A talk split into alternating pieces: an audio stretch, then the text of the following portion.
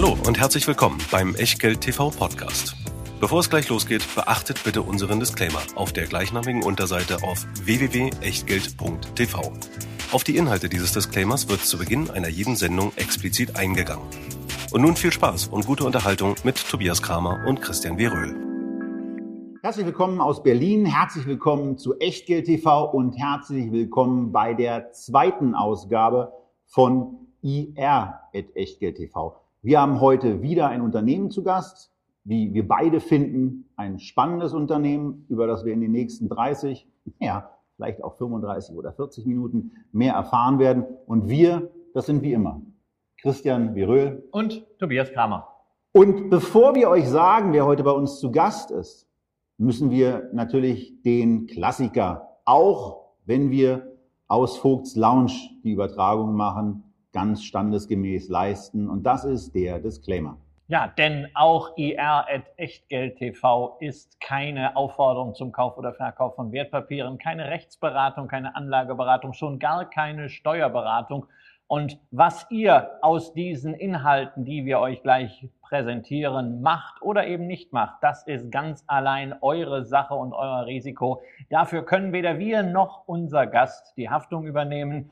Dasselbe gilt natürlich auch für die Unterlagen zu dieser Sendung, die ihr wie immer in der Echtgeld TV Lounge unter www.echtgeld.tv findet. Und falls ihr da noch nicht registriert seid, dann solltet ihr das spätestens nach diesem Video nachholen.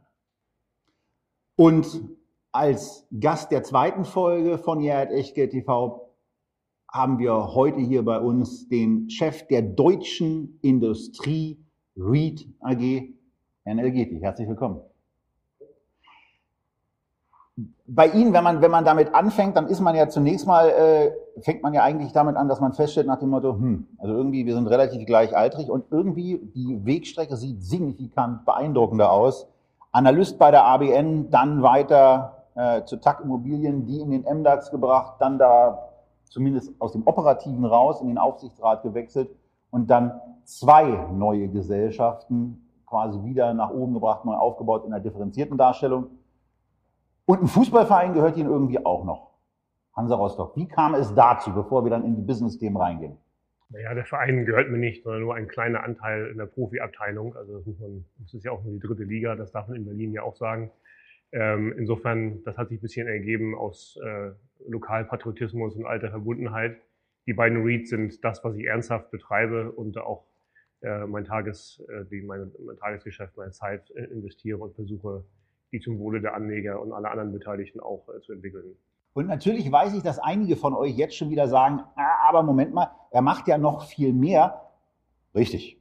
Geduldig sein, darauf gehen wir auch noch ein. Allerdings erst, und das kann ich schon vorwegnehmen, im zweiten Teil des Gastspiels von Herrn Elgiti. Heute unterhalten wir uns lediglich über die deutsche Industrie REIT, das heißt über die zweite Gesellschaft, in der er auch den Vorstandsvorsitz innehat, da reden wir dann in der nächsten Folge mit Herrn Elgeti und da geht es um die Konsum. Aber hier sind wir jetzt wieder bei dem Thema Immobilien und da stellt man dann schon fest, dann waren es die Wohnimmobilien nach ihrer Analystentätigkeit und jetzt sind es andere Immobilien. Das Thema lässt sie nicht los. Das, das ist so. Ich bin äh, sehr äh, analysegetrieben und habe während meiner Zeit in London als Analyst äh, einfach für mich entschieden. Im Nachhinein stellt sich raus, zum Glück richtigerweise, dass deutsche Wohnimmobilien eine gute Zukunft haben können, habe mich damit beschäftigt und äh, erst sehr klein und das äh, etwas größer äh, gemacht und über die Jahre entwickeln sich da weitere Meinungen und Analysen und ich glaube, dass äh, deutsche Industrieimmobilien, äh, deutsche Logistikimmobilien, Gewerbeparks und so weiter äh, eine große Zukunft vor sich haben äh, und habe dann sozusagen mit meinem Team diese Gesellschaft gegründet und nach vorne gebracht. Das heißt, ich kann heute sagen, wenn ich davon schwärme, muss ich nicht, davon schwärmen, weil ich zufälligerweise Vorstand so einer Gesellschaft bin und das jetzt so tun muss, als wenn ich es gut finden würde, sondern es ist andersrum. Da sind sehr viele Jahre Analyse reingegangen, dann haben wir es gemacht und finden es immer noch gut und stellen fest, es funktioniert. Ne?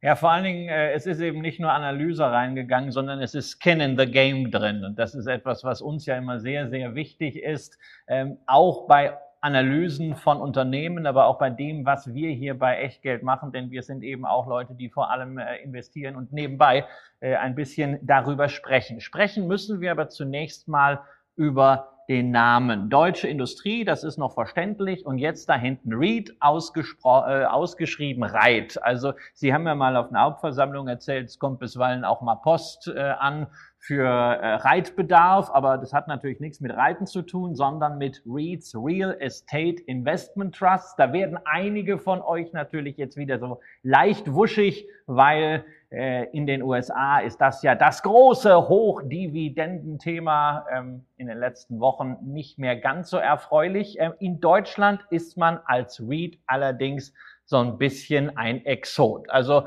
ähm, ich glaube, die börsennotierten REITs äh, kann man an zwei Händen äh, abzählen. Ähm, Sie sind sogar bei zwei Gesellschaften Vorstand, haben zwei davon initiiert. Warum gibt es, obwohl wir ja viele Immobiliengesellschaften haben, so wenige G-REITs, Germany REITs? Und warum haben Sie sich trotzdem ja ganz bewusst für diese Struktur entschieden? Ja, tatsächlich kann man die sogar an einer Hand abzählen. Ähm, also es sind fünf äh, nach meinem Kenntnisstand. Ähm, die, äh, der deutsche REIT hat sich nie wirklich entwickelt. Äh, das, äh, das REIT-Gesetz wurde 2007 ähm, sozusagen erlassen. Das war die Zeit, als die Wohnungsimmobilienaktiengesellschaften an die Börse gingen und ähm, den Geschmack der Anleger äh, trafen. Die Wohnimmobilien wurden aber sinnigerweise vom Gesetzgeber ausgenommen, sodass damals die Option gar nicht bestand, diese in REITs umzuwandeln. Und der Markt hat sich daran gewöhnt, dass die deutschen Immobilienaktiengesellschaften im Wesentlichen keine REITs sind. Tatsächlich haben die REITs aber meiner Meinung nach sehr viele große Vorteile, insbesondere für solche ähm, Unterimmobilienklassen oder Nischen im, im Bereich der Immobilien, wo wir sehr granular agieren, möglicherweise kleinteiliger agieren ähm, und eben das Ganze zu einem großen, effizienten Portfolio zusammenführen äh, wollen. Ähm, und die großen Vorteile der REITs sind, äh, die liegen auf der Hand. Ähm, es gelten ganz andere Transparenz äh, und andere Governance-Vorschriften für ein REIT. Das heißt, der Anleger überall auf der, auf der Welt weiß, wenn der REIT steht, ähm, habe ich sozusagen ganz oben ins Regal gegriffen. Und ähm, das ist schon mal beruhigend für viele, gerade auch unsere ausländischen äh, Anleger. Das zweite ist, natürlich ist er von den Steuern befreit, also von den Ertragssteuern, zahlt also weder Gewerbesteuer noch Körperschaftssteuer. Das hilft äh, immer. Ähm, und äh, dazu kommen, kommen einige weitere Regeln, die jetzt vielleicht den Rahmen sprengen würden, aber die am Ende dazu führen, dass ich ein, ein wesentlich effizienteres und schnelleres Portfolio-Management betreiben kann. Ich habe alle Immobilien in einer Gesellschaft, ich kann die Abschlüsse schneller machen, ich kann sie billiger machen, ich muss keine Zeit mit Konzernstrukturierungen verwenden, etc. pp. Ähm, und die wenigen Nachteile, die es gibt, wie zum Beispiel Beschränkung des Verschuldungsgrates, da würde ich sagen, die, die Beschränkungen wollen wir sowieso nicht. Wie ist die Beschränkung? Die ist, äh, ist äh, sozusagen eine Eigenkapitalquote von 45 Prozent, was einer 55-prozentigen Verschuldungsquote ungefähr entspricht. Der Teufel steckt im Detail, deswegen stimmt es nicht ganz. Aber unsere Zielverschuldung ist sowieso nur 50 Prozent. Und damit sind wir eigentlich in der Peergruppe schon re relativ weit oben am Ende, sodass diese Beschränkung gar nicht greift. Ein REIT darf außerdem, er darf ähm, keine Anteile an anderen Kapitalgesellschaften kaufen. Das heißt, er ist bei seinen M&A-Aktivitäten etwas eingeschränkter als die klassische Immobiliengesellschaft. Das ist tatsächlich schade. Ähm, auf der anderen Seite äh, bietet sich das sowieso kaum an, weil es keine Peers gibt für uns, äh, sozusagen in dem, in dem Sinne oder nur sehr wenige. Und er kann eben auch nicht die klassischen Grunderwerbsteuervermeidungsstrategien fahren, ähm, die die allermeisten äh, deutschen Immobilienkonzerne fahren. Aber da sage ich, für die deutsche Industrie äh, kam das sowieso nie in Frage, weil das Geschäft zu kleinteilig ist. Ähm, und außerdem haben wir bei Gründung schon die Meinung vertreten, früher oder später wird das sowieso kippen ähm, und dann lohnt es sich nicht, äh, darauf groß zu investieren. Das heißt, Zusammengefasst greifen die Nachteile des deutschen REIT-Gesetzes äh, bei uns nicht in meiner Einschätzung, aber die Vorteile greifen und deswegen haben wir uns für den REIT entschieden. Und im Nachhinein, glaube ich, hat sich das eher noch weiter zugunsten der, der REITs entwickelt. Insofern bereuen wir das keine Sekunde. Und strategisch ist es ja auch so, dass man schon den Ansatz fährt, vor allen Dingen günstig einzukaufen. Wir kommen da äh, noch auf so ein paar Highlights günstig einzukaufen, dann zu entwickeln, aber ansonsten auch die Immobilien liegen zu lassen und eben in der Tat gar keinen Handel damit in der aktiveren Form zu betreiben, sondern Immobilien zu entwickeln und dann langfristig an ihnen festhalten und sich an den steigenden Erlösen, den steigenden Cashflows zu erfreuen. Das, das ist richtig, wobei wir natürlich jederzeit ähm, quasi, ich sehe das so als Gratis-Option, auch mal Objekte verkaufen können, wenn es jemanden gibt, der einen Preis zahlt, wo man dann wirklich nicht Nein sagen kann im Verkauf. Das, das kommt gelegentlich vor. Äh, und auch das ist übrigens ähm, im REIT steuerfrei. Äh, das heißt, auch der, der Immobilienverkauf ist komplett steuerfrei. Das heißt, wir sind komplett flexibel ähm, und können unser Portfolio-Management so gestalten, wie das eben immobilienwirtschaftlich äh, sozusagen uns für richtig äh, erscheint ähm, und sind nicht irgendwelchen Beschränkungen aus steuerlichen Strukturen, die man historisch geerbt hat, ähm, sozusagen angewiesen, die zu berücksichtigen. Und das ist eine, eine sehr gute Ausgangsposition. Und eine, eine, eine wichtige Sache war auch noch dieses Thema Untergesellschaften, weil wir es ja auch in unseren äh, Gesprächen über Immobilienaktien drin haben, wo mit Untergesellschaften gearbeitet wird, kommt hier gar nicht vor, sondern wird direkt erworben, sitzt direkt in der Gesellschaft. So, nach diesem Grundkurs über REITs wollen wir doch jetzt mal äh, reingehen. Äh, und auch da müssen wir äh, wieder zunächst mal ein Wort erklärt haben, denn in Ihrer Präsentation heißt es, Sie kaufen Light Industrial Immobilien. Das ist Ihr Fokus. Ähm, was sind jetzt Light Industrial, also äh, leichte Industrieimmobilien? Darf ich mir da so eine Wellblechhütte vorstellen oder äh, was genau verbirgt sich dahinter? Tatsächlich haben wir Wellblechhütten. äh, also da sind Sie gar nicht, äh, gar nicht so falsch. Äh, Light Industrial ist, es gibt keine richtig gute Übersetzung dafür. Man findet den Begriff Unternehmensimmobilien, wobei das nicht stimmt.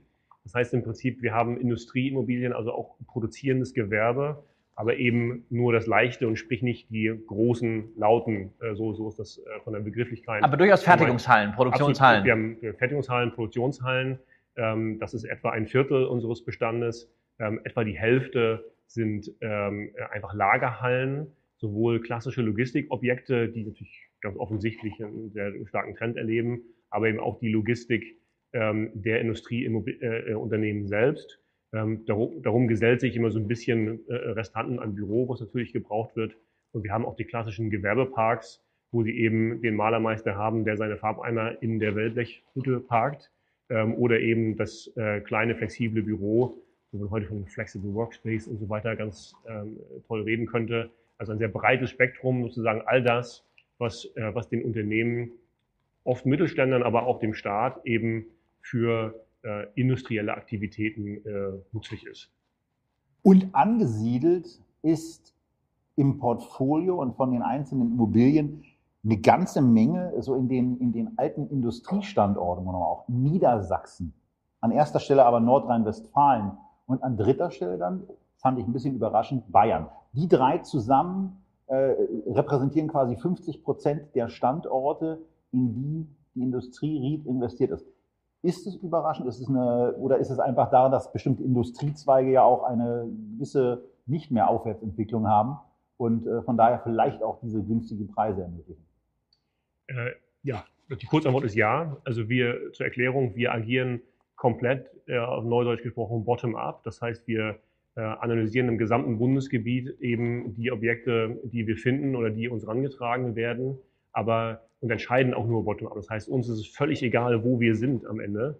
Aber weil eben die großen Teile der, der deutschen äh, Industrie, sozusagen in Nordrhein-Westfalen, in Bayern, auch in Baden-Württemberg haben wir sehr viel und eben zum Teil auch in Niedersachsen eben sind, ist es eben mathematisch quasi unvermeidbar, dass wir da auch die große Masse des Portfolios haben. Dazu kommen eben so die klassischen Logistikstandorte, wie zum Beispiel auch hier am Berliner Ring, ähm, und die Häfen, die natürlich logischerweise an den Küstenbundesländern sind. Aber das, das ergibt sich quasi aus dem Produkt. Und beim, beim Ankauf ist es dann so, wenn Sie, wenn Sie sagen, Sie machen die Bottom-up-Analyse, was fließt da alles mit ein? Es kann, ist ja nicht nur die Rendite, sondern zu dem Standort gehört ja auch noch ein bisschen mehr, ähm, auch die perspektivische Entwicklung wahrscheinlich. Absolut. Die, die Analyse ist in der Tat äh, nicht ganz trivial, ähm, weil natürlich jede Immobilie anders ist. Das ist nicht so, dass wir hier wie in so einer Keksfabrik das gleiche Modell immer wieder da, äh, anwenden können. Wir müssen immer wieder äh, uns individuell fragen, äh, passt diese Immobilie für den jetzigen Mieter und für den jetzigen Standort? Ähm, wenn ja, ist es gut, äh, aber dann stellt sich die Folgefrage, wie solide ist der Mieter? Äh, wird er nachhaltig überleben? Wird er auch hier bleiben wollen? Kann er die Miete bezahlen? Hat er Alternativen, wo er mehr oder weniger zahlen könnte? Das wäre sozusagen die mieterbezogene Analyse. Ähm, aber darauf verlassen wir uns im Normalfall nicht, sondern wir schauen dann immer, was wäre eine mögliche Drittverwendungsfähigkeit, welche Investitionen müsste ich dann tätigen, was kostet mich das auch von der Vermarktung und so weiter und welche Miete gäbe es dann. Es gibt die Immobilien, da wäre es sehr aufwendig, die drittverwendungsfähig zu machen und einen neuen Mieter zu finden. Aber es gibt auch die Immobilien, da wäre es der absolute Jackpot, wenn man sie neu vermieten dürfte, weil die Marktmiete eine viel höhere ist, was eben den Charme ausmacht des Ganzen. Eine, eine Sache, die man bei der deutschen REIT in der deutschen Industriegerät einfach mal hervorheben muss. ist etwas, was man euch wirklich herzlichst empfehlen kann. Geht auf die Website des Unternehmens, schaut euch den Investorenbereich, schaut euch die ganze Website an und schaut euch vor allen Dingen mal diese Portfolioübersicht an. Eine traumhafte, Aufbereit also eine traumhafte Aufbereitung in Excel-Form, wo ihr die Objekte durchgehen könnt, was da alles ist, wo ihr nach Renditen gucken könnt. Und eine Frage, die, also die, die zerreißt einen ja förmlich, wenn man da reinguckt und wenn man sich dann auch die aggregierten, den aggregierten Überblick anguckt. Wer zum Geier, wer zum Geier verkauft denn zum Quadratmeterpreis von 408 Euro und zu einer Vermieterrendite in der Regel von 8,9 Prozent. Aber das ist auch nicht alles, sondern es gibt auch noch so Ertragsperlen, die mit 17,9, 15,2, 13,9, 13,0 und 12,5, ich glaube, das sind die Top 5, rentieren. Wer verkauft sowas? Ja, das ist eine, eine sehr berechtigte Frage, die wir in der Tat sehr oft bekommen. Die, die, die Erklärung ist, dass wir sozusagen in einer Nische agieren, wo die Immobiliengröße einerseits oft zu groß ist für viele lokale Investoren, weil wer legt sich für seine Altersvorsorge schon mal eine Aluminiumhalle äh, für einen Kaufpreis von 9 Millionen hin? Das ist, bei 900.000 gibt es die vielleicht und bei 90 Millionen gibt es die großen Fonds. Aber bei 9 Millionen, wenn das dann noch eine B-Stadt ist, dann gibt es kaum Anleger, die sich dafür interessieren. Das ist, wir sind oft sind wir quasi konkurrenzlos unterwegs, weil wir eben als einer der wenigen, äh, einer der wenigen sind, die in der Nische sich tummeln. Das ist der eine Punkt. Der zweite Punkt ist, dass viele Verkäufer nicht wissen, dass die Marktmieten inzwischen ganz andere sind. Das heißt, wir haben dann Objekte, da ist die Miete 1,68 Euro oder 2,01 Euro und der Markt ist beim, beim doppelten teilweise. Oder 55 Cent in Remscheid. Ja. Auch das aus der Excel-Tabelle. Das ist, und es ist ja auch, ist ja, wenn man da von außen drauf schaut, ist völlig klar, für diese Miete kriege ich das Objekt ja nie neu gebaut. Also auch wenn es nur eine Aluminiumhalle ist, was es ja meist gar nicht ist, aber selbst, selbst das kriege ich ja für diese Miete nicht ins Rechnen. Das heißt, es ist völlig klar, wenn der Mieter mal ausziehen würde, müsste eine viel, viel höhere Miete zahlen. Das heißt, solange wie der Markt stabil bleibt, ist klar, dass die Miete, die kann gar nicht fallen, sondern sie muss wahrscheinlich steigen. Aber das ist eine Perspektive, die kann man mit viel Analyse, vielleicht gar nicht so viel ehrlicherweise, aber zumindest mit Analyse, äh, kommt man zu dem Schluss, aber jemand, der so eine Halle hat und der sieht dann, er hat die seit 30 Jahren und hat immer zur gleichen Miete weitervermietet, weil er überhaupt froh ist, dass er überhaupt vermietet hat, ähm, der stellt sich die Frage gar nicht, ob die Miete vielleicht die falsche ist. Und wenn die, der Mietvertrag dann noch vier Jahre läuft und dann lassen wir da nochmal 15 Prozent Leerstand sein, viele Fonds kaufen nicht mit über 10 Prozent Leerstand, dann ist da vielleicht noch ein Erbpachtrecht, das kriegen viele nicht ins Rechnen, obwohl das total trivial ist eigentlich. Und dann fallen diese Sachen so durch ein Raster nach dem nächsten. Ähm, und was, was viele eben als Risiko begreifen, die kürzere Mietlaufzeit der Verträge, ähm, ist für uns oft ein großes Potenzial, weil wir dann die Mietsteigerung bei der Neuvermietung bekommen. Das heißt, wir haben eine komplette äh, Informationsasymmetrie ähm, und viele der unserer Verkäufer sind sicherlich froh, äh, und, dass sie verkaufen können und gehen nach Hause, erzählen ihrer Frau und sagen, guck mal, wir haben einen Vollidioten gefunden, der hierfür das, das Zehnfache der Jahresmiete gezahlt hat und wir sitzen hier und sie können es nicht fassen, wie wir mit 10% Anfangsrendite, was dem zehnfachen Jahresmiete entspricht, kaufen können. Aber das, das eine ist eben die Perspektive sozusagen von in dem Wald, aber das andere ist von außen rauf. Aber wenn Verkäufer und Käufer so auseinandergehen und jeder denkt nach dem Motto, ich habe einen richtig guten Deal gemacht, dann ist es ja eigentlich wirklich ein guter Deal. Äh, das weiß man immer erst hinterher. Ne? Das ist Aber es ist natürlich schon mal ein Vorteil, den Sie auch in dieser Struktur haben, weil Sie eben so viele Objekte insgesamt haben, 62 äh, Objekte plus sieben, die jetzt nochmal beurkundet sind. Dadurch haben Sie natürlich auch einen Überblick, äh, den der Einzelvermieter oder Einzeleigentümer nicht hat, selbst wenn er dann diese Wellblechhütte hat. Jetzt haben wir sehr, sehr stark über den Einkaufsprozess äh, gesprochen, aber wir wollen natürlich auch mal über den Bestand sprechen. Und es gibt, glaube ich, keine Sendung, keine Analyse, nichts, wo nicht das Corona-Wort in irgendeiner Form vorkommt. Und auch das fragen wir uns natürlich an dieser Stelle. Ähm, wie wirkt sich Corona auf dieses Immobiliensegment aus? Insbesondere fragen sich das natürlich auch diejenigen von euch, die REIT-Fonds oder REITs im Portfolio haben. Und da hat es äh, gerade in den USA ja viele Enttäuschungen gegeben. Einige mussten die Dividenden schon runternehmen. Äh, bei anderen sind zumindest die Kurse sehr, sehr stark eingebrochen. Kurse, Dividenden sprechen wir gleich bei Ihnen noch drüber. Aber zunächst mal operativ. Wie hat sich das bislang ausgewirkt? Haben Sie in größerem Umfang Leerstände? Sehen Sie Insolvenzen ab? Ähm, Gibt es äh, größere Probleme mit Stundungen? Oder können Sie sagen, gerade weil sie im Logistiksegment so stark sind, gerade weil sie nach Mietern sehr breit diversifiziert sind, Mittelstand haben und nicht die Hälfte an Daimler vermietet haben, ist das alles gar nicht so schlimm.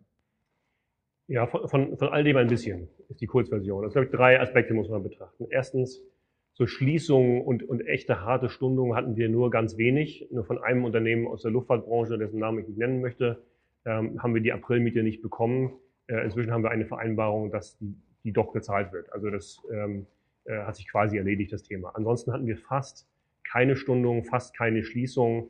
Das ist also vernachlässigbar, was der kurzfristige negative Impact war, was mich ein bisschen überrascht hat. Ähm, also im Gegensatz zum Einzelhandel, wo ja doch der eine oder andere auf diesen Zug, äh, auf die Einladung der Bundesregierung, Mieten nicht zu zahlen, so aufgesprungen ist.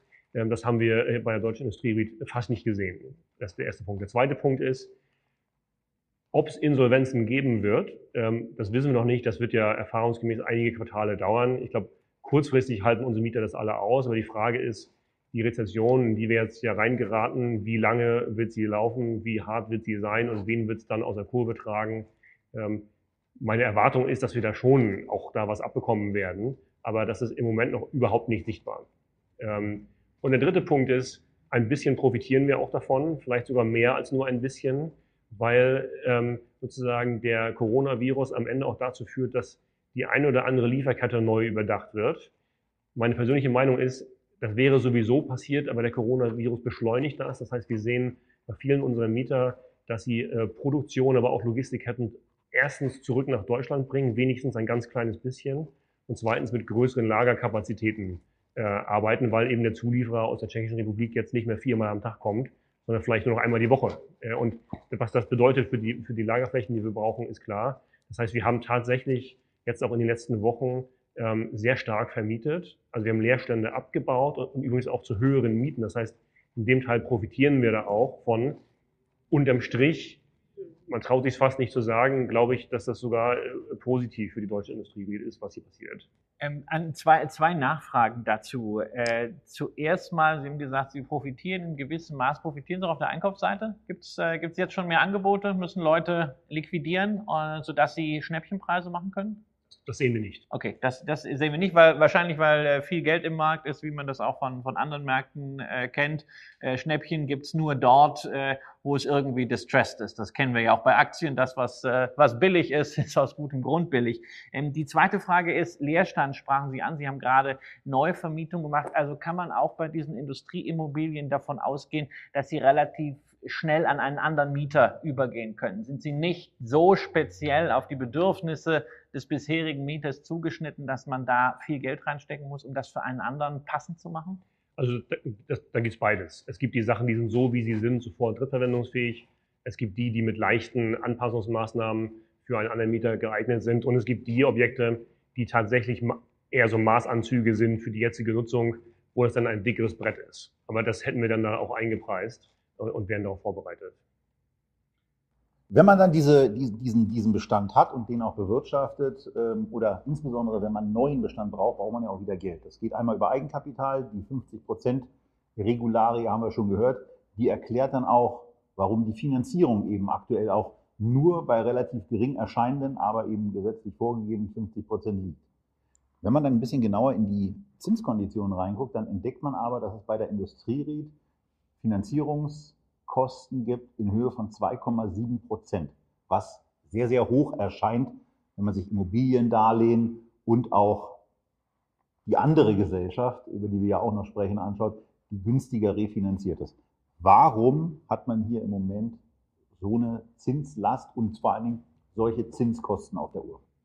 Also vielleicht vorab, wenn Sie mit 10% Anfangsrendite ankaufen und 2,7% Zinsen bezahlen, die Mathematik ist klar. reden wir hier über, über Luxusprobleme. Insofern, das ist das schon mal alles in Ordnung. Ähm, Ihre Frage ist berechtigt. Ähm, die Erklärung dafür ist, dass wir aus der Gründungsphase der Gesellschaft, als wir also äh, ein unbeschriebenes, unbekanntes Blatt waren, auch in einem Segment, was damals noch nicht so populär war wie jetzt, äh, äh, uns logischerweise schwer getan haben, von, von Banken Kredite zu bekommen. Und wir haben damals einen für die damaligen Verhältnisse okay, aber heute sehr teuer erscheinenden äh, Bond, eine Anleihe begeben, die 4% äh, Zinsen bezahlt.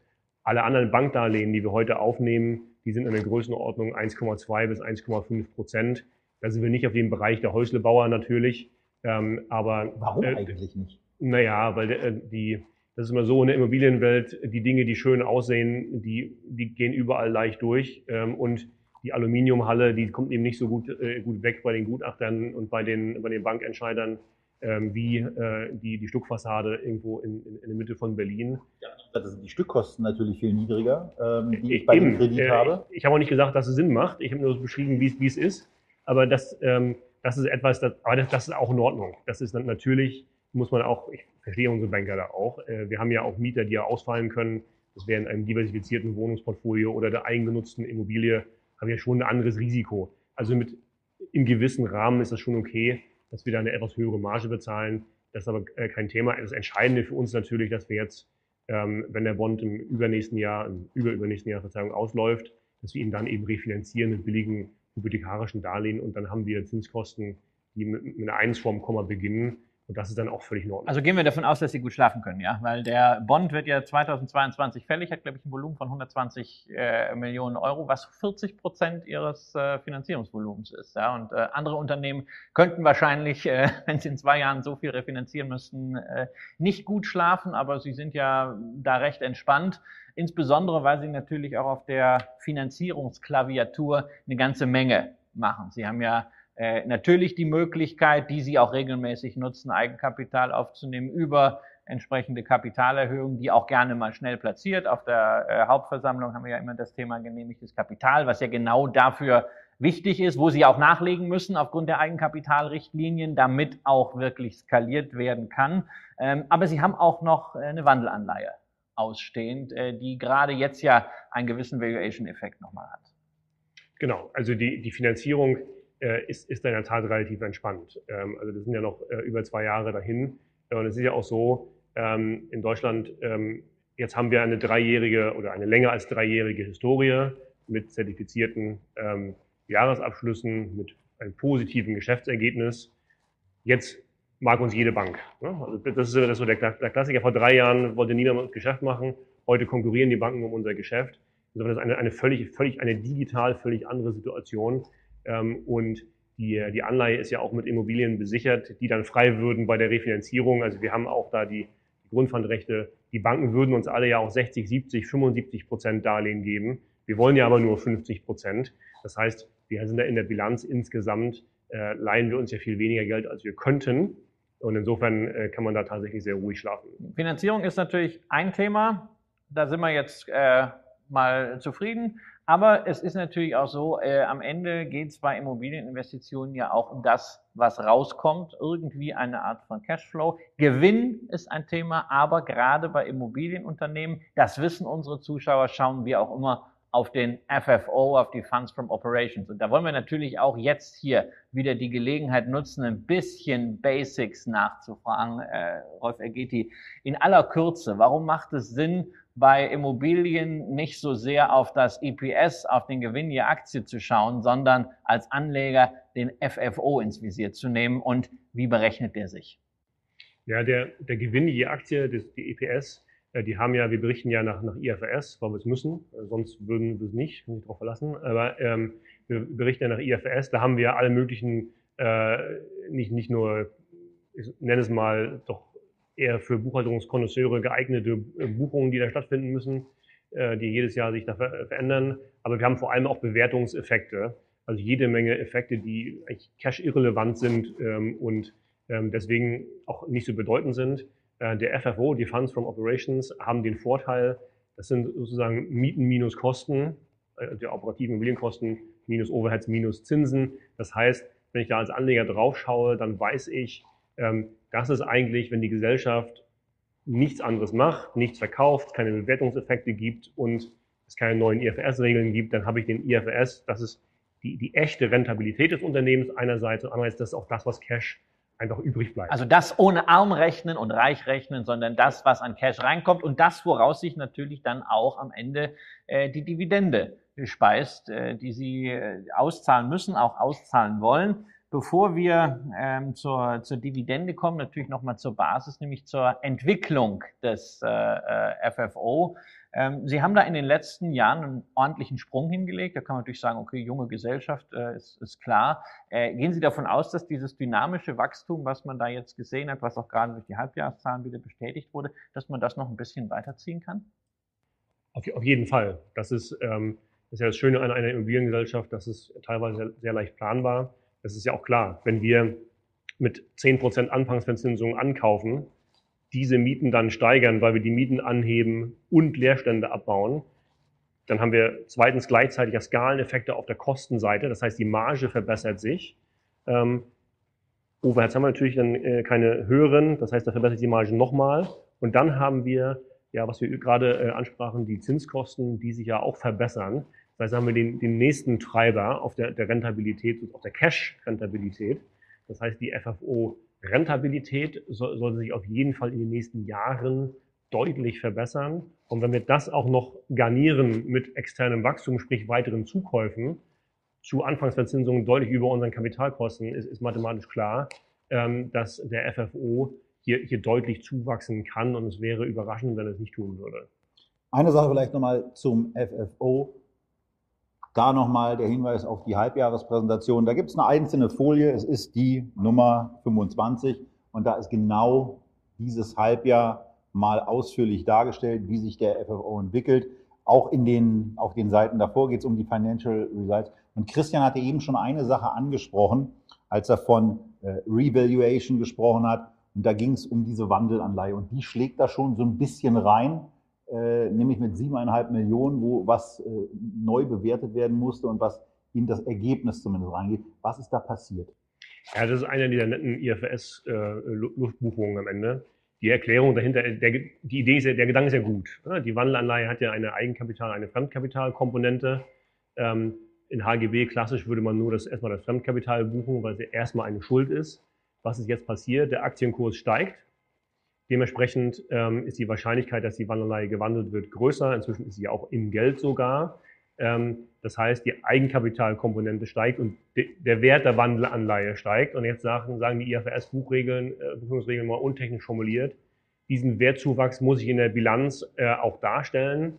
Äh, da kann man auch eine gewisse Sympathie für haben, aber das führt eben dafür, dass man, wenn der Aktienkurs steigt, dafür durch eine negative Buchung in der G&V bestraft wird das ist verwirrend und erklärungsbedürftig, aber kann man auch erklären. Unsere Zuschauer kennen das von äh, US-Unternehmen, die zu viel eigene Aktien zurückgekauft äh, und nicht eingezogen haben, ja, und dann natürlich auch äh, gegen das Eigenkapital gerechnet werden. Das ist eben genau der Punkt, weshalb man mit dieser IFRS-Bilanz natürlich viel anfangen kann, aber entscheidend ist am Ende wirklich diese FFO-Rechnung. Da ist natürlich auch wichtig, dass man da nicht nur einfach eine Kennzahl präsentiert bekommt von Ihnen, sondern in der Präsentation auch nachvollziehen kann, wie denn diese Kennzahl sich berechnet, welche Faktoren da reingerechnet werden und welche Faktoren da Und das ist ein extremer gute Laune-Faktor. Also muss ich wirklich sagen, ich habe selten Unterlagen so bekommen. Ähm, ja, im Vorgespräch auch dieses Thema Excel-Tabelle ähm, erwähnt. Da kommen wir im zweiten Gespräch nochmal ein bisschen kritischer zu. Aber ähm, da müsst ihr noch eine Woche Geduld haben. Natürlich haben wir euch für die Deutsche Industrie auch ein Echtgeld-TV-Porträt erstellt wo auch die Verhältniszahlen drin sind. Und dann kommen wir jetzt mal ein bisschen zu der Aktie selber, denn wenn man das so sieht, auch das Cost-FFO-Verhältnis für dieses Jahr, so wie es erwartet ist, ist 24,5, also trotz des Wachstums auch ähm, durchaus ambitioniert. Und sie sind auf Mieterhöhungen, äh, haben jetzt mehrfach Mieterhöhungen gesagt.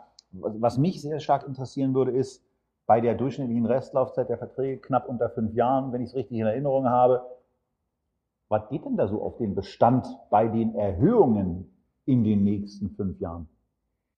Tja, das, das kann nur die Zukunft zeigen. Ich kann Ihnen sagen, was wir bisher gemacht haben. Das war etwa eine 8% pro Jahr Steigerung, was für die Immobilienbranche eine sehr, sehr hohe Steigerung ist. Ähm, den letzten größeren Mietvertrag, den wir verlängert haben, Verzeihung, den haben wir verlängert mit 68% äh, Mietsteigerung. Ähm, das, das ist aber nicht normal. Naja, also wir haben eine Durchschnittsmiete von etwa 3,30 Euro. Ähm, der Markt ist wahrscheinlich eher so bei 5 bis 5,50 und da ist jetzt 68 Prozent ist da ziemlich genau so in, in, der, äh, in der Range, die man da erwarten würde. Und es gibt auch wie im Wohnungsbereich keinerlei Beschränkungen oder Industrieschutzgesetze, so wie es Mieterschutzgesetze gibt, äh, das ist dann eben, da ist man relativ frei in der Gestaltung. Also man soll sich beschreien, also bis, bis jetzt ja, wir sind komplett frei in der Gestaltung. Und Industrieunternehmen wählen ja nicht, Wohnungsmieter wählen, insofern ähm, haben wir hier keine, keine Beschränkungen. Ja.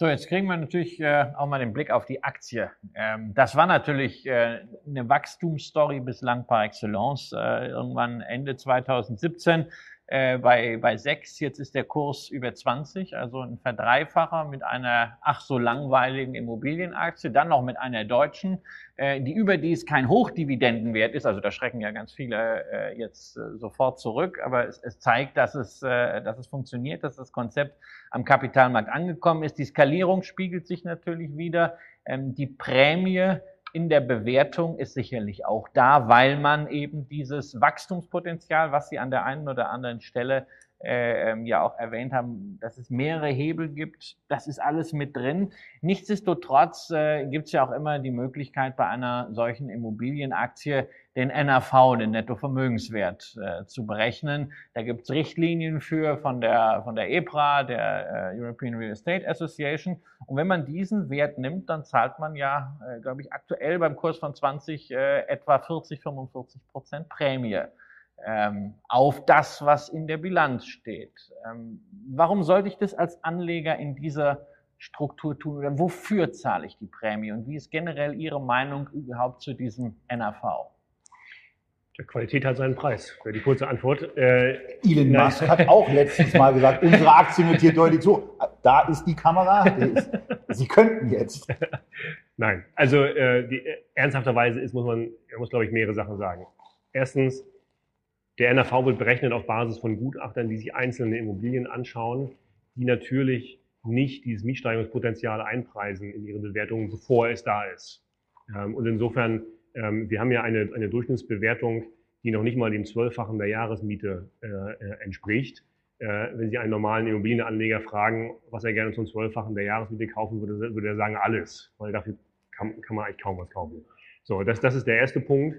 Ähm, der zweite Punkt ist dann natürlich, dass das große Ganze in einem sauberen Read äh, vernünftig aufgesetzt, das hat einfach auch mehr Wert als die einzelne Immobilie, Refinanzierungskosten, operative Kosten, Diversifizierung etc. pp. Ähm, und wir sehen ja die großen ähm, äh, Portfolien, die, ähm, äh, die im Moment am Markt gehandelt werden, äh, nehmen wir nur Europa, von äh, global ganz zu schweigen, haben teilweise Anfangsverzinsungen von drei oder vier Prozent. Wenn Sie diese Zahlen jetzt mal anwenden würden und rückwärts rechnen, welcher Aktienkurs rauskommen würde, dann wäre das eine Verdopplung. Ich, ich, sage nicht, dass das in irgendeiner Weise irgendwas zu bedeuten hat, sondern ich will nur sagen, dass die, die professionellen großen Anleger durchaus da durchschauen und eben sagen, was zahle ich denn pro Quadratmeter und was zahle ich denn auf die Miete. Ähm, und insofern, ähm, das ist eben das, ja, über die Brücke, über die man gehen muss, dass ich, ich habe das Wachstumspotenzial aus der Miete, eine andere Bewertung, und dann haben wir ja auch noch über was gar nicht gesprochen, äh, was ich nur kurz anreiße. Das ist ja das, das Development-Potenzial, also das Umnutzungspotenzial. Wenn man sich anschaut, welche riesigen Grundstücke in der Summe hier dabei sind, die möglicherweise eine andere Nutzungsart erfahren, dann habe ich da ja auch nochmal Potenzial, was der Immobilienmann heben kann. Das vertiefen wir aber schon noch ein bisschen. Das klingt spannend. Ja, dann äh, ne, ne, ne, gerne. Also die, ähm, es ist ja so, dass die Unternehmensimmobilie ja eigentlich sozusagen die geringstwertigste Nutzungsart ist, die wir haben. Warum? Wir bauen auf weniger als eine Hälfte der Fläche, weil wir den Rest für Wendekreise, Parkplätze und so weiter brauchen. Dann sind die meisten Gebäude sind nur eingeschossig, Stichwort Aluminiumhalle. Und dann ist pro Quadratmeter Mietfläche wird auch eine sehr geringe Miete gezahlt. Das heißt, wenn Sie jemals die Nutzungsart ändern, also Wohnen wäre der Jackpot, aber selbst wenn es nur Büro oder Hotel oder irgendwie sowas wäre, sind ja alle drei Variablen verbessern sich. Das heißt, das Grundstück, was unten dran liegt sozusagen, ist möglicherweise in fünf oder zehn Jahren mit einer anderen Nutzungsart viel mehr wert. Und dies, diese Option, die bekomme ich als Anleger in, in dieser Immobilien ja quasi gratis, weil alles, was wir ganz geredet haben, sind nur Mietcashflows und so weiter. Aber wenn ich es eben umnutze und was anderes erreiche, habe ich das von oben. Und ich meine, dass das der, der Profi-Anleger sieht ähm, und deswegen auch durch die NAV-Bewertung durchschaut, weil das natürlich erst recht nichts ist, was der Gutachter irgendwie äh, einpreisen könnte. Also ich finde das ist hochspannend. Wir sind jetzt, glaube ich, bei 35 Minuten und ich habe aus, ich habe aus dem, Vor aus dem Mund des Vorstands und Gründers einer Immobilien AG bislang noch kein einziges Mal das Wort Dividendenrendite gehört. Finde ich super sympathisch, weil das ja häufig ein Argument ist. Also es gibt ja in den USA eine Firma, die nennt sich sogar The Monthly Dividend Company, äh, als wenn das äh, ähm, der einzige Geschäftszweck wäre. Ähm, und wir haben es auch sonst häufig, dass Vorstände äh, gerade bei Unternehmen, die natürlich Cashflow-orientiert sind, immer wieder sagen, ja, wir haben so eine hohe Dividendenrendite. Häufig kommt diese Dividendenrendite dadurch zustande, dass der Kurs sich entsprechend schlecht entwickelt hat. Und, und wir haben über die Gefahr von Dividenden und deren genau, Nachhaltigkeit genau. ja schon verschiedentlich jetzt haben wir, jetzt gesprochen. Haben wir von Ihnen, Rolf Elgeti, dazu noch gar nichts gehört. Ähm, aber es gehört natürlich dazu, denn äh, beim REIT müssen Sie Dividende ausschütten. Das tun Sie auch äh, seit Anfang an. Das tun sie mit einer schönen äh, Steigerung, äh, sofern man diese zwei Dividenden, die es bislang gab, äh, sehen kann. Da wird auch äh, am Markt äh, mit einer weiteren ordentlichen Steigerung gerechnet. Trotzdem, also Dividendenrendite 1,4 Prozent jetzt mal auf das, was so an Schätzung fürs nächste Jahr drin ist. Also so wirklich dolle ist es natürlich für einen Einkommensinvestor nicht. Das ist richtig. Das ist absolut, absolut richtig. Ähm, die Erklärung dafür ist natürlich, ähm, dass wir auch die Dividende nach dem deutschen REIT-Gesetz ähm, ausschütten. Das heißt, wir zahlen hier mindestens 90 Prozent des HGB-Gewinnes aus, der wiederum etwa, etwas weniger als die Hälfte des FFOs nochmal ist. Ähm, das heißt, über die Hälfte des operativen Cashflows bleibt im Unternehmen. Ist für ein Wachstumsunternehmen jetzt auch nicht schädlich, muss man auch sagen. Ähm, und dann ist so, die Dividende ist immer der Rückspiegel. Erstens betrifft ja das vorherige Jahr. Ähm, und zweitens ist ja so bei den Immobilien, die wir, was weiß ich, im Monat 10 des Geschäftsjahres ankaufen, da habe ich ja nur noch zwei Monatsmieten, die dann für die Berechnung des FFOs und der Dividende einfließen. Das heißt, ähm, während der Wachstumsphase wird die Dividendenrendite immer ein falsches Bild äh, über die Gesellschaft äh, zeichnen. Ja, also wir haben es ja wirklich mit einem Dividendenwachstumswert zu tun. Davon hatten wir ja auch mal andere REITs, zum Beispiel äh, auch ein Spezial-REIT. Ähm, da könnt ihr im Archiv nochmal nachschauen. Wir haben zum Beispiel über American Tower Corporation gesprochen. Die machen Mobilfunkmasten. Ist auch jetzt nicht die Firma mit äh, 3, 4, 5 Prozent Dividendenrendite, aber auch mit extremen Steigerungen und die auch schon noch ein bisschen länger, ganz einfach, weil es das Unternehmen länger gibt. Also insofern, ähm, Dividendenwachstum von heute ist ja mein, mein Dauerspruch, äh, die Dividendenrendite von morgen. Und wenn Sie diesen Wachstumskurs durchhalten, dann gibt's morgen auch was. Ganz kurz, das sollten wir noch dem Verständnis halber erwähnen. Wir haben eben von Halbjahreszahlen gesprochen. Wir sollten erwähnen, Sie haben den 30.09 als Geschäftsjahresende. Also unterjährig, also für diejenigen, die auch gerne schon mal etwas früher eine Dividende äh, hätten. Hauptversammlungen sind immer so Anfang März, ja, bevor die DAX-Gesellschaften nutzen. Gibt es einen speziellen Grund, warum Sie das versetzt haben? Hat das mit irgendwelchen Dingen in der Immobilienwirtschaft zu tun? Äh, nein, gar nicht. Das hat sich bei der Gründung und Umwandlung so ergeben, dass wir einen Jahresabschluss brauchten, den wir für die um Umwandlung nutzen konnten und auch für die Erlangung des REACH-Status. Äh, das sind jetzt technische Schmankerl, die, die uns allen ersparen, weil sie auch zu keiner weiteren Erkenntnis führen. Äh, Im Nachhinein haben wir es aber so gelassen und sind ganz froh mit, wenn man natürlich mit Geschäftsjahresende September ist man außerhalb der Saison. Das heißt, man findet leichter einen Raum für die Hauptversammlung. Das ist alles billiger. Die Wirtschaftsprüfer sind entspannter, die Gutachter sind entspannter. Äh, das eigentlich, äh, abgesehen davon, dass es immer ein bisschen erklärungsbedürftig ist, ist es im Operativen tatsächlich sehr angenehm.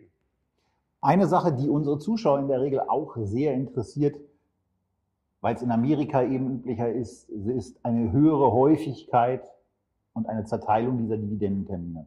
Nun, ähm, über die monatliche Dividende haben wir eben schon was von Christian gehört. Ich war in der damaligen Sendung ja ohnehin von diesem Titel äh, nicht so besonders begeistert, um das mal vorsichtig zu formulieren. Aber so für Einkommensinvestoren ist ja eine, eine Zerteilung schon was ganz Attraktives. Ist vorstellbar oder möglicherweise auch angedacht, die Dividendenzahlung auf eine Quartalsebene, das würde sich ja auch bei der Berichterstattung anbieten, auf eine Quartalsebene runterzubrechen. Also äh, vorgesehen ist es Stand heute nicht. Äh, wir haben uns mit dem Thema beschäftigt. Das Problem ist, dass das in, in Deutschland im Vergleich zu vielen gerade angelsächsischen Staaten rechtlich nicht ganz so einfach ist und zu gewissen Komplikationen führt. Und das heißt dann auch ähm, höheren Kosten, höheren Verwaltungsaufwand. Und das ist bei der kleinen Größe unserer Gesellschaft, haben wir das erstmal nach hinten geschoben. Aber die, die Idee ist nicht schlecht und hat einen gewissen Charme. Ne? Da müsste der Gesetzgeber also was ändern. Ja, aber ob, ob sich das so lohnt, ich sag mal, dass man Äh, machbar wäre es ja, machbar wäre es ja. Wir haben ja durch den Abschlag auf den ja. Bilanzgewinn ist es ja gerade jetzt äh, ähm, gerade die Möglichkeit, die wird ja von einigen Gesellschaften, beispielsweise von der von der GEA, wird das äh, wird das genutzt und das wäre, also das ist Paragraph 59 Aktiengesetz, das wäre sozusagen die Hintertür, äh, das zu machen. Nur um das rechtswirksam außerhalb der Covid-Gesetzgebung einzuführen, hätte man erstmal einen, einen Zeitraum ein Loch und das wäre natürlich wieder kritisch. Oder man müsste eine AOHV machen, nur um eine Quartalsdividende zu machen. Aber das äh, hauen die Aktionäre mit, mit Fug und Recht äh, um die Ohren und äh, das, würd, das würden wir bei der DSW auch nicht äh, gut finden. Wobei wir auch nochmal zum Thema kleine Firma äh, erwähnen sollten. Äh, wir reden hier über eine Marktkapitalisierung immerhin von aktuell 600 äh, Millionen Euro. Da gibt es also deutlich kleinere Unternehmen als die Deutsche Industrieried AG. Ähm, eine, das wäre so meine letzte Frage, weil ich natürlich auch immer ganz gerne auf die Wahrnehmung am Kapitalmarkt schaue ähm, und sehe, wie Unternehmen äh, so quasi aus dem Nichts dann in den S-DAX und plötzlich in den MDAX gekommen sind. Also äh, HelloFresh haben wir häufig darüber diskutiert, ist so, so ein Beispiel. Ähm, Indizes sind für die deutsche Industrie noch kein Thema, oder? Also äh, Stand heute, ja, ist es noch kein Thema, aber auf der anderen Seite ist äh, für Immobilienaktien der EPRA-Index in Europa ganz entscheidend. Äh, das ist die, die wichtigste Benchmark für die Immobilienaktienspezialisten. Ähm, und da robben wir uns so langsam ran. Von der Größenordnung sind wir jetzt da. Ähm, die Handelsliquidität der Aktie ist noch nicht ausreichend, aber auch auf einem guten Weg. Ähm, das wäre für uns in der Tat der nächste wichtige Meilenstein. Ja. Das ist ja das Problem ne? mit, mit der Handelsliquidität. Das ist eine Immobilienaktie. Ne? Die kauft man, man äh, vertraut Ihnen und Ihrem Team, dass Sie das weiterentwickeln. Man will bei dieser Wachstumsgeschichte dabei sein. Da fehlen so irgendwie immer die Gründe, äh, jetzt dann wirklich zu verkaufen. Also Sie bräuchten mehr Zocker, ne? die mal ein bisschen aktiver in der Aktie sind. Ja, jetzt halt gerne, aber Sie haben völlig recht. Es ist ja nicht so, dass ich Montagmorgens aufwache und denke, Logistikimmobilien ist eine gute Sache und ähm, äh, nach dem zweiten Bier zum Mittag äh, denke ich, das ist doch keine gute Sache, verkauf wieder. Das ist ja, das ist ja eine, eine flüssig gemachte Immobilienanlage am Ende und hat eben logischerweise einen langfristigen Charakter und deswegen äh, haben alle Immobilienaktien immer ein bisschen drunter zu leiden, dass sie eben nicht so liquide sind wie andere äh, Aktien aus, aus, äh, aus anderen Branchen mit der gleichen Größenordnung. Und wenn ihr euch jetzt das eine oder andere Bier genehmigt habt, während ihr diesem Video gelauscht habt, dann habt ihr vielleicht ein oder zwei Gründe gefunden, weshalb die Deutsche Industrie REIT AG für euch ein Thema ist. Wir haben ein bisschen überzogen, aber machen wir uns doch mal nichts vor. Das seid ihr von uns A gewöhnt und B hatte ich den Eindruck, dass es auch interessant war. Christian guckt auch ganz zufrieden. Er geht dieses auch noch relativ entspannter. Das muss er auch, denn dieses war der erste Streich, doch der zweite folgt für euch in einer Woche für uns sogleich, denn wir machen jetzt gleich weiter und unterhalten uns über die deutsche Konsum REIT und die Fragestellung, warum macht man das denn jetzt zum Geier nochmal eine zweite und so weiter? Also es geht doch auch wieder um Immobilien. Warum? Die Antworten unter anderem auf das Darum erfahrt ihr in einer Woche. Und wenn Sie uns jetzt ganz bewusst diese Ansprache, wenn Sie uns das erste Mal auf Seiten der deutschen Industrie gesehen haben und sich fragen, machen die noch mehr? Ja, machen die. Auf YouTube bei Echtgeld TV und damit viel Spaß bei Ihren weiteren Investments und, und euch allen vor allen Dingen gute Erfolge weiter am Kapitalmarkt gesund bleiben. Bis zum nächsten Mal aus Berlin.